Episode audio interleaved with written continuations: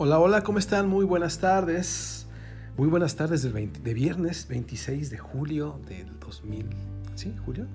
Junio, 26 de junio del 2020. ¿Qué tal? Soy Javier Rubio. Y bueno, pues eh, estamos un poquito apenados. Bueno, me acompaña mi esposita Elda García Montes. ¿Cómo estás, amor? Hola, ¿qué tal? Muy bien. Feliz de estar otra vez acá con ustedes. Este, ya, ya pudimos integrarnos. De nuevamente, de nuevamente. De nuevamente. No, pues estamos muy agradecidos por estar aquí con ustedes. Queremos pedirles, ofrecerles una disculpa. Eh, por causas de fuerza mayor no pudimos grabar el tema de este domingo pasado, pero lo prometido es deuda. Aquí está. Y el tema del día de hoy es acerca de la segunda palabra que, que, que informamos previamente, que resulta una verdadera bomba, que es irreprensible. La la simple, esta simple palabra es, insisto, capaz de, derribar cualquier cantidad de argumentos y, cosas que no deben de estar en nuestra cabeza. Y bueno, ese es el tema del día de hoy y queremos tocarlo rápido, ¿verdad?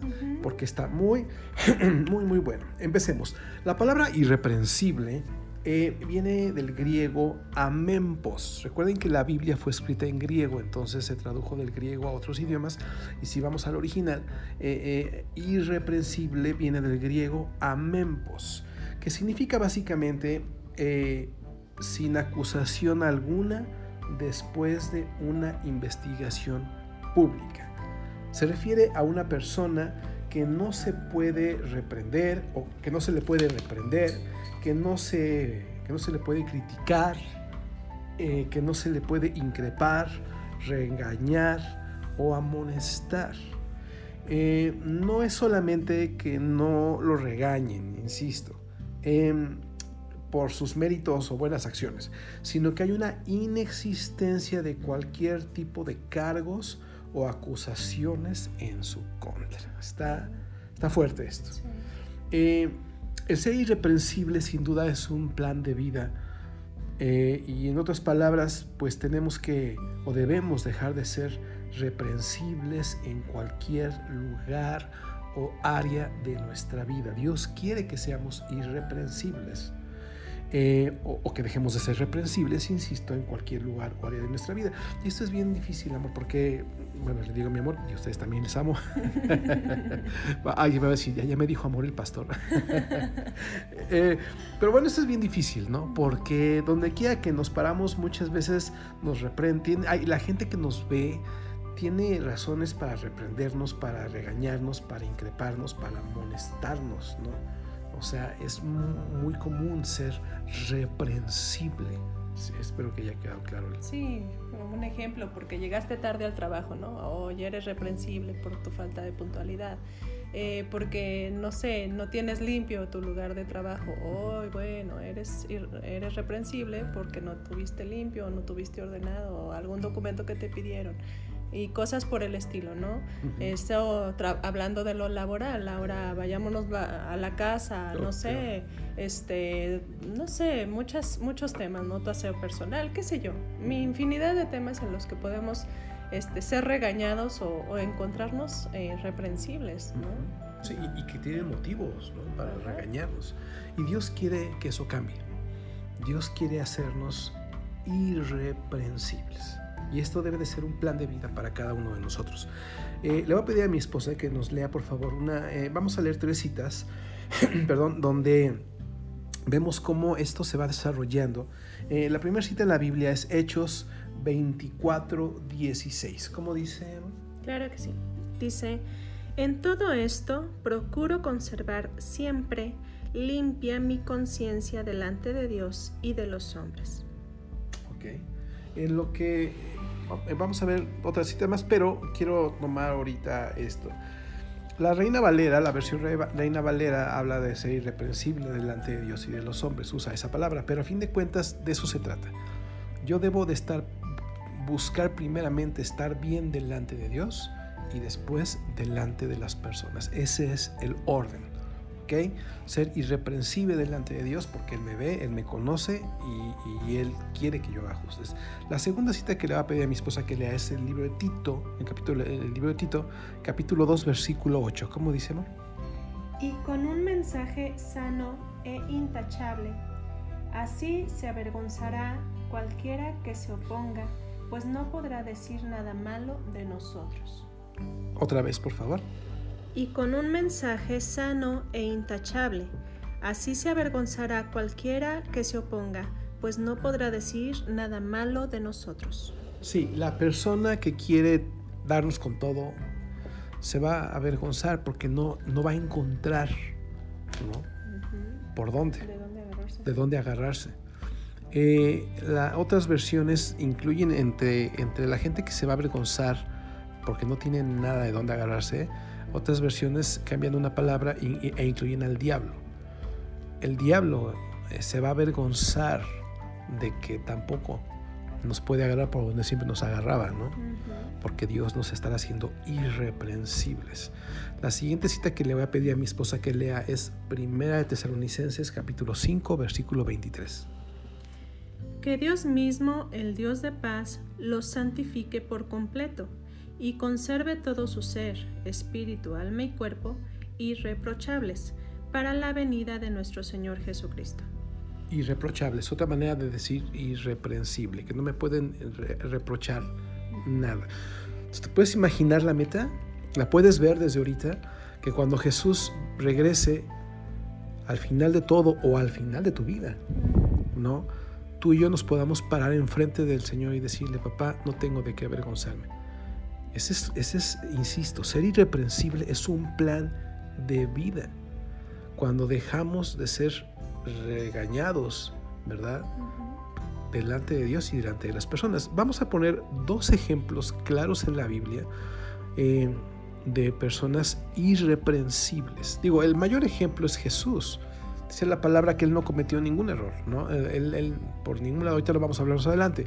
Pero vamos a hablar de dos personas de carne y hueso como tú y yo, eh, que, nos dejan ver cómo, cómo llevaron la palabra irreprensible a otros niveles. El primero del que estoy hablando es del el profeta Daniel. En el libro de Daniel capítulo 6 habla de cuando lo quisieron aventar, o lo aventaron, ¿no? a un pozo lleno de leones hambrientos. Y, y, bueno, ustedes pueden leer la historia, no tenemos la costumbre de contar spoilers, ¿verdad? Eh, lean la historia en que acabó, se lo comerían o no se lo comerían. Bueno, Investíguelo usted mismo. Pero Daniel capítulo 6, versículo 4 a 5, habla de la gente que lo quiso eh, eh, eh, agarrar, le buscó por dónde y no encontró nada. ¿Cómo dice? Entonces los administradores y los sátrapas empezaron a buscar algún motivo para acusar a Daniel de malos manejos en los negocios del reino. Sin embargo, no encontraron de qué acusarlo porque, lejos de ser corrupto o negligente, Daniel era un hombre digno de confianza. Por eso concluyeron, nunca encontraremos nada de qué acusar a Daniel, a no ser algo relacionado con la ley de su Dios. ¿Puedes leer el 4 otra vez, por favor? Entonces los administradores y los sátrapas empezaron a buscar algún motivo para acusar a Daniel de malos manejos, manejos en el negocio del reino sin embargo, no encontraron de qué acusarlo, porque lejos de ser corrupto o negligente, Daniel era un hombre digno de confianza. Santo Dios. Daniel era un hombre digno de confianza. Dice que no era corrupto ni negligente. Un, un minuto de silencio. O sea, era digno de confianza. Lo vamos a decir más adelante, pero quiero establecer desde ahorita que una cosa es ser irreprensible y otra cosa es ser perfecto. No estamos hablando de perfección. Estamos hablando de, como dice ahí, de ser una persona eh, que no tenía malos manejos, dice ahí corrupta, ¿verdad? Corrupta. ¿Y qué? Y, que, y que no era negligente. Wow. La otra, la otra persona que, vamos a, a, hablar eh, fue el profeta eh, Samuel. Samuel era la autoridad, eh, como el gobernante, por así decirlo, del pueblo de Israel antes de que se estableciera la, monarquía en ese lugar, en ese país. Y a diferencia de Daniel, este hombre Samuel habla algunas cosas muy importantes ya al final de su vida antes de dejarle el puesto al primer rey de Israel. Vamos a leer primera de Samuel, capítulo 12, versículo del 2 al 5. Dice, ya tienen al rey que va a dirigirlos. En cuanto a mí, ya estoy viejo y lleno de canas, y mis hijos son parte del pueblo.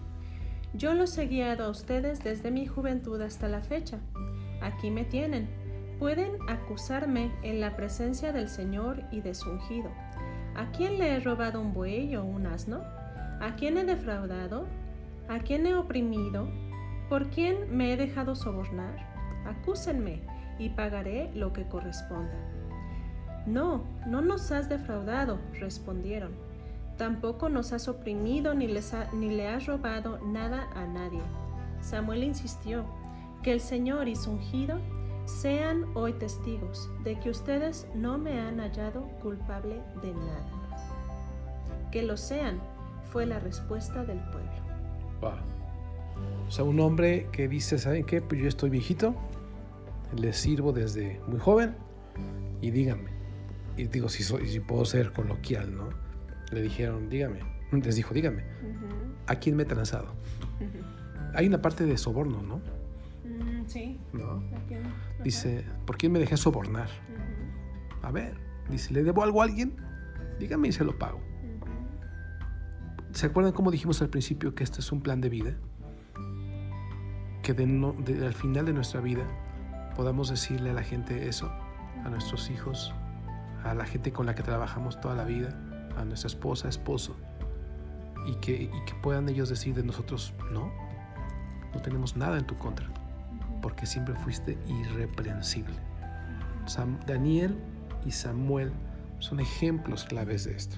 Entonces, por todo lo anterior podemos concluir o podemos deducir que, que ser irreprensible es básicamente someterse a la instrucción de la autoridad, ¿verdad? A su formación o inclusive a su corrección, pero no exponerse a su disciplina. Ejemplo, esto me lo enseñó un, gran amigo común, alguien que amamos, Ubaldo Camargo, le mandamos un gran, gran abrazo. Él me decía, yo no tengo por qué exponerme a la autoridad de un policía de tránsito. Yo le decía, ¿por qué? Y me decía, ¿por qué? Porque, pues, tengo que, porque yo puedo evitarlo, me decía. O sea, yo yo lo voy a evitar manejando bien. No tengo por qué exponerme a su autoridad. Pasándome el alto. Ajá, o sea, no me paso los altos, me decían, no, no, no paso excesos de velocidad. O sea, no voy hablando al celular mientras voy manejando. O sea, él, tenía claro eso y eso me, me, impactó, ¿no? Y esto es un asunto de prevención, no de, no de rebeldía, ¿no? No estoy diciendo, no, no, no, tú no te pongas, no te dejes este, de autoridad. No, la Biblia dice que todas las autoridades son puestas por Dios, porque Dios usa las autoridades que nos rodean para darnos cuenta en qué áreas somos reprensibles y hacer ajustes. Hay gente que son autoridad en su ramo, ¿no? Le mandamos un saludo a Julia, ¿verdad? Que es, la amamos, una persona que amamos mucho. Julia se encarga de mantener unas oficinas en perfecto estado, hablando de, la higiene del, lugar, ¿no? Y el otro día estaba viendo cómo dejé el baño de arriba de, este, de limpio, no lo dejé también limpio. eso soy yo muy raro, ¿verdad? Corrijo. Digamos que lo dejaste de reprensible. Ah, sí, o sea, me acuerdo que desde la recámara vi el baño y dije, qué baño tan reprensible. Si me viera Julia, me aventaba algo, ¿no? Porque a veces, o sea, nuestra casa, nuestra casa no es, no es irreprensible. O más bien no es, si no es irreprensible, ¿no? Nuestra casa no es irreprensible.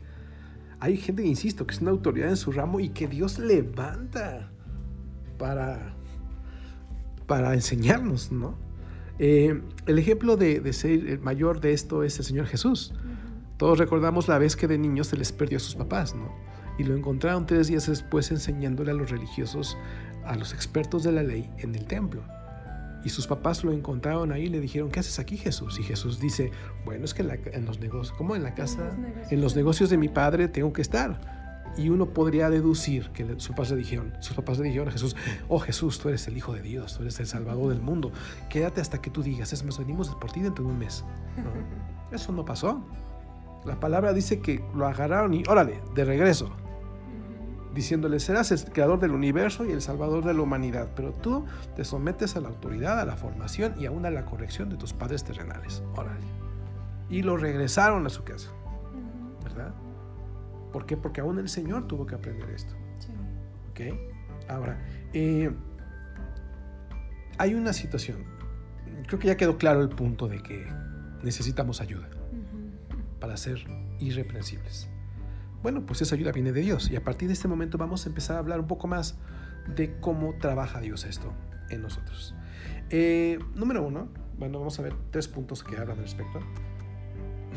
Eh, el Espíritu Santo nos convencerá de los reprensibles que somos y en las áreas en las que lo somos.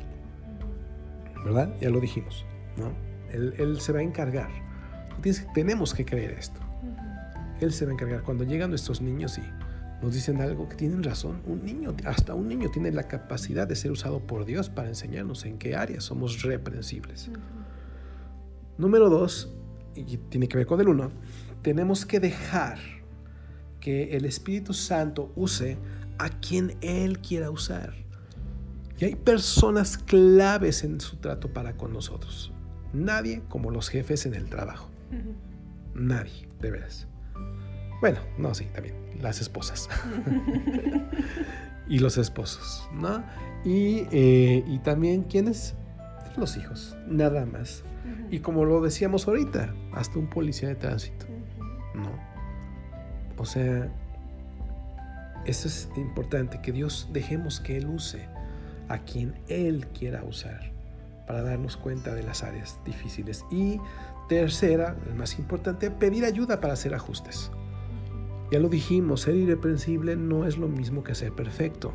Una persona irreprensible es aquella que puede llegar temprano al trabajo. Ya lo, ya lo platicamos. Una persona irreprensible es una persona que puede comer mejor para que el doctor no le pegue una regañiza cuando se anda muriendo, ¿no?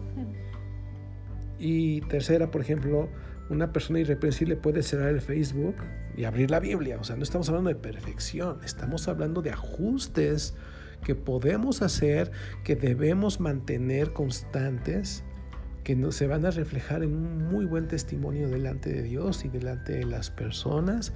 Y si somos formados por Dios a través de su palabra y a través de las personas que Él quiera usar, como los pastores también, por ejemplo, entonces en ese momento, cuando todo esto acabe, estaremos de pie delante de Dios, ¿verdad? Siendo irreprensibles delante de Él, que es a fin de cuentas lo que más nos interesa. Todo lo demás es parte del, trato o, parte de la receta, ¿no? Llegar bien delante de Dios es nuestra meta. ¿Sí? Sí. Ok, ahora, hablando de nuestra meta. Nuestra meta está sumamente clara en segunda de Timoteo 2.15. Porque alguna vez yo dije en uno de mis artículos, eh, si no tienes un lugar donde ir, no tienes nada. Si no tienes un lugar donde ir, todo lo que haces no tiene sentido, no tiene razón. Y ese debe de ser tu lugar donde ir. Segunda de Timoteo 2.15, como dice. Esfuérzate por presentarte a Dios aprobado, como obrero que no tiene de qué avergonzarse y que interpreta rectamente la palabra de verdad. Ok. Dice, esfuérzate, ¿no? Por presentarte delante de Dios aprobado. aprobado. ¿Por qué aprobado? Como obrero que no tiene de qué avergonzarse. Esa es la meta. Esa es la meta. Procura presentarte delante de Dios. Y si se dan cuenta, la primera cita que vimos en Hechos 24, 16 hablaba de presentarse así en primer lugar delante de Dios. ¿Sí? Como personas que no tenemos de qué avergonzarnos. ¿Sí? Y hablando de esta misma línea de nuestra meta, pues nos vamos a encontrar con Dios. Eh, y eso no es cuando, venga, cuando se acabe el mundo, eso es, insisto, cuando se acabe nuestro mundo, nuestra vida. Y en ese momento el ser irreprensibles en todas las áreas vendrá a ser eh, sentido. Como dice 2 de Tesalonicenses 5:23. Primera de ah, Tesalonicenses 5:23 que Dios mismo, el Dios de paz, los santifique por completo, y conserve todo su ser, espíritu, alma y cuerpo, irreprochables para la venida de nuestro Señor Jesucristo. Wow, dice que el Señor mismo ah, mantenga tu cuerpo, ahí dice irreprochable, la Reina Valera dice irreprensible, ¿qué? Tu espíritu, tu alma y tu cuerpo. Dice, y los mantenga irreprochables para la venida de nuestro Señor Jesucristo. Quiere decir que el Señor quiere hacer algo en mi espíritu, quiere hacer algo en mi alma, quiere hacer algo en mi espíritu para presentarme bien, firme, delante de papá cuando Él venga por mí. Ahora, eh, vamos a pasar a la recta final de esta, de esta palabra. Irreprensible. Miren, ya quedó claro que no somos, y lo digo por mí, no somos los, los más eh, irreprensibles del mundo, ¿verdad? Sí, irreprensibles, ¿no? Los más irreprensibles. Sabemos que, que donde quiera que nos paremos, hay áreas en las que la gente tiene toda la libertad y la capacidad de reprendernos, de criticarnos, de increparnos, de regañarnos, de amonestarnos. Somos como el político, ¿no? Que en las fotografías sale muy bien, pero se para en la calle y cualquiera lo increpa, ¿no? Y tiene de dónde cortar. Dios quiere quitar toda la tela de dónde cortar en nuestra vida, porque eso habla bien de Él, porque no podemos dejarlo mal parado a Él. Y Él tiene que hacer esto en nuestras vidas. Para irnos más rápido, eh, no quiero tomar mucho Juan, capítulo 15, versículo 5, dice que nosotros somos ramas, ramitas, ramitas sueltas en el piso, y que el Señor Jesús es un árbol.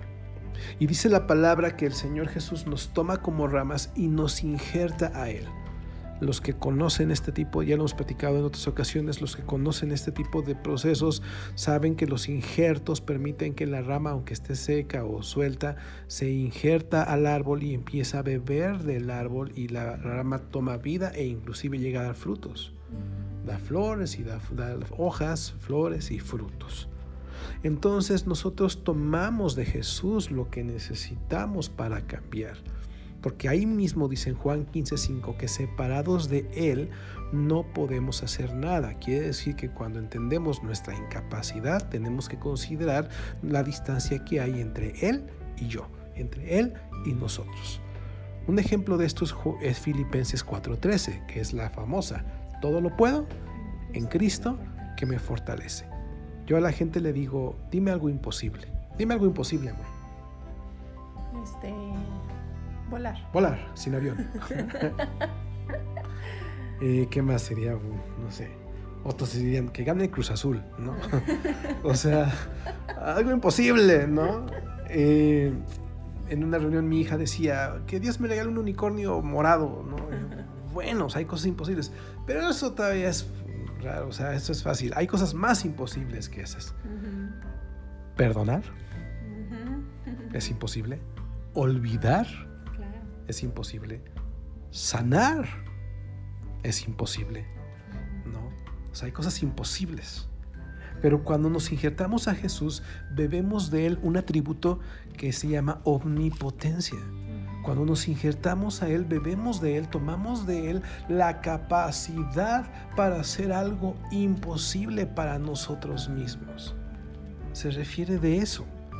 Cuando yo me injerto a Jesús puedo perdonar si Él me ayuda a perdonar. Puedo olvidar, puedo sanar, puedo dejar ir. ¿Me entienden? Entonces, pero nosotros no podemos eh, tratar de hacer esto solo. Ahora, estamos hablando de cosas imposibles. Ser irreprensible es algo imposible para el hombre. Exponerse a la corrección de Dios y a la de las autoridades o personas que Él establezca para muchos es imposible. Es imposible. Yo, yo le he dicho a la gente eh, en tantos años, a muchas personas le digo, oye, ¿por qué no te expones a tu esposa? ¿Por qué no te expones a tu esposo? Se lo he dicho más a los hombres, eh, pero a las mujeres tienen otra reacción. Pero los hombres que se los he dicho muchas veces en tantos años, le he dicho, oye, ¿por qué no te expones a tu esposo, a tu esposa? ¿Por qué no te expones a tus hijos? ¿Por qué no les preguntas y te abres y les dices, a ver, díganme qué, qué debo cambiar? Más de una vez he visto caras de terror en hombres que no pueden hacer eso, no puede ni siquiera pensar cómo sería el, pararse enfrente de su esposa. Y aquí está mi esposa y ella sabe que estoy diciendo la verdad. A mí me da pavor eso. ¿Oyeron su risa? me da pavor. Me da pavor que ella me diga, Javier, no eres el mismo que predica afuera y que vive aquí adentro. Me da, sí, bueno, si con mi esposa me da pavor, con mi hija me da, con mis hijos me da terror. Terror, preguntarme y ponerme delante de ellos y decirles, oigan, chaparrines, ¿Qué debo cambiar? Cuando me dicen, soy muy enojón. Cuando me dicen, es que tú me prometiste algo y no me lo cumpliste. Todo eso me enseña que soy reprensible en mi casa y es una bendición saberlo, pero lo imposible es hacerlo, es exponerse, es abrirse. Pero si entendemos que, que, estamos, si nos injertamos a Jesús y que separados de Él no podemos hacer nada, pero con Él todo lo podemos hacer, que podemos creer que Él nos va a dar la capacidad de exponernos a las personas que nos pueden ayudar a hacer ajustes y nos dará la capacidad de hacerlos. No nada más de exponerme, sino de hacer lo que me piden. Porque todo lo puedo en Cristo que me fortalece. Así que si tú necesitas ser irreprensible, si tú necesitas someterte a la instrucción, a la, a la formación e inclusive a la corrección de otros, para que ya no seas una persona que sea, que sea reprendida, que sea criticada, que sea regañada, amonestada, no te preocupes. Jesús está listo para ayudarte. Porque la palabra dice que fiel es el que comenzó la obra y fiel es el que la va a terminar. Y si Él empezó, si lo dejas empezar, Él te promete que lo va a acabar. Porque Él es irreprensible. Él no deja la chamba a la mitad. Mm. Déjanos orar por ti. ¿Sí? Señor Jesús, te damos gracias por los que nos están escuchando hoy. Te damos gracias por... Ah, porque tú, tú sabes lo, reprensibles que hemos sido, todos. Tú sabes lo mal que te hemos dejado o el mal testimonio que hemos dado, eh, lo mal parado que te hemos dejado, iba a decir, en el trabajo, eh, con los vecinos. Ya de nuestra esposa o familia ni hablamos, ¿verdad? Con el policía, palabra dice que Samuel no se dejó sobornar por nadie y a veces cuántas veces no acabamos sobornando al policía para que nos deje ir. Sí, o cuántas veces nos metemos en la fila o, vamos, nuestra manera de manejar un auto es totalmente reprensible, por poner solo un área, solo un área. Esa, esa falta de humildad que nos ha caracterizado y que nos impide someternos a la corrección, al consejo de alguien que sabe más que nosotros en alguna en especial. Perdónanos.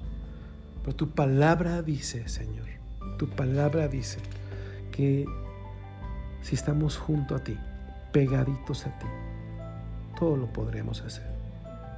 Ayúdanos a exponernos a la corrección tuya y a la de las autoridades o personas que tú establezcas en nuestra vida. Ayúdanos a escuchar, ayúdanos a reconocer, perdónanos por no hacerlo, pero ayúdanos a reconocer, ayúdanos a hacer ajustes, porque si podemos ser reprensibles irreprensibles delante de la gente, em, es porque tú has hecho un trabajo en nosotros, en lo íntimo. Y, y así se cumple tu palabra que dice que nos presentemos como obreros aprobados delante de ti, que no tienen de qué avergonzarse. Señor, como dice tu palabra, trata con nuestra mente, con nuestra alma, con nuestro, con nuestro espíritu, nuestro alma, nuestro cuerpo. Que toda nuestra vida tenga un trato tuyo. Queremos, en verdad, ser irreprensibles. Y yo creo que tú, mi Jesús, o Daniel o Samuel dejaron bien parados, dejan bien parado el nombre de Dios ante la gente que les rodeaba. Gracias por esta palabra, Señor. En el nombre de Jesús y de tu maravilloso Espíritu Santo. Amén. Amén. ¿Quieres añadir algo? Sí. Recuerda que Dios es un Dios de segundas, terceras, cuartas, quintas oportunidades.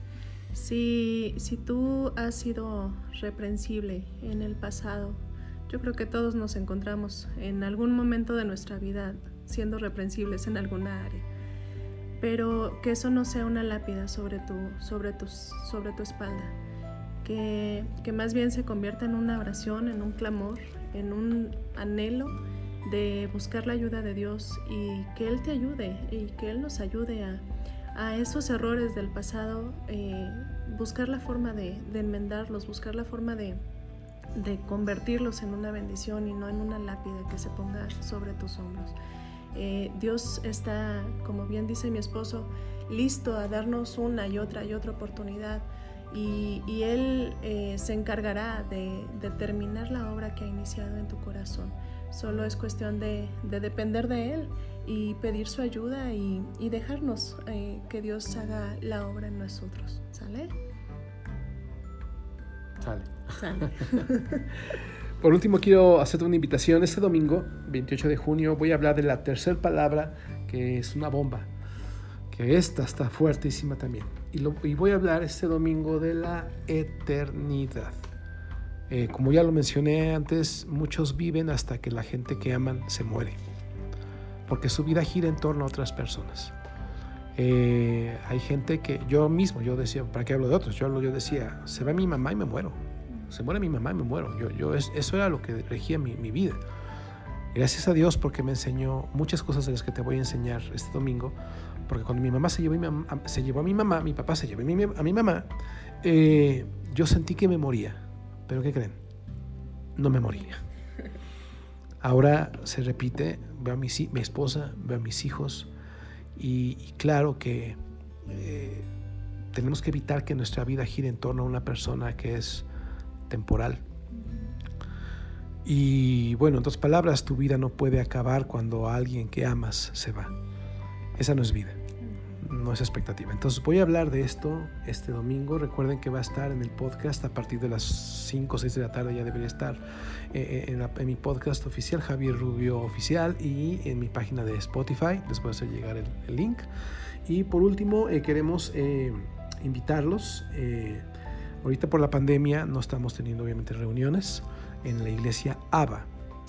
ABA es un lugar donde Dios nos ha llevado es un proyecto que Dios nos entregó donde nos lleva a entender que en Dios, Abba significa papito, ¿verdad?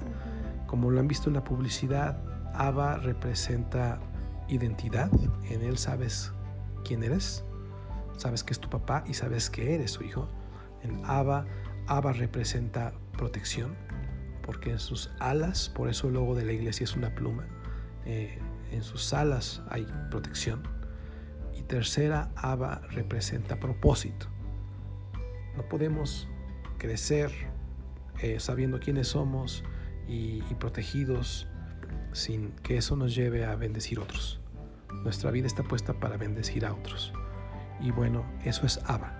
Queremos decirte que probablemente en un mes más sigamos eh, de manera virtual enviando los WhatsApp, por WhatsApp o, en las redes sociales eh, eh, los, los temas, pero los que nos quieran acompañar les pedimos que se pongan en contacto con nosotros porque aproximadamente en un mes esperamos en Dios ya podamos establecer el lugar donde nos vamos a reunir y aunque la vamos a informar, queremos que los que quieran acompañarnos por favor nos lo indiquen regalándonos un mensaje a través de los canales ya establecidos, ¿verdad? Uh -huh. Bueno, pues eso es todo por hoy. No se pierdan la palabra de este domingo. Les agradecemos mucho, mucho, mucho. Soy Javier, mi esposita Elda, pastores de la iglesia ABA aquí en Querétaro. Bye. Nos vemos, bye. Bye, bye.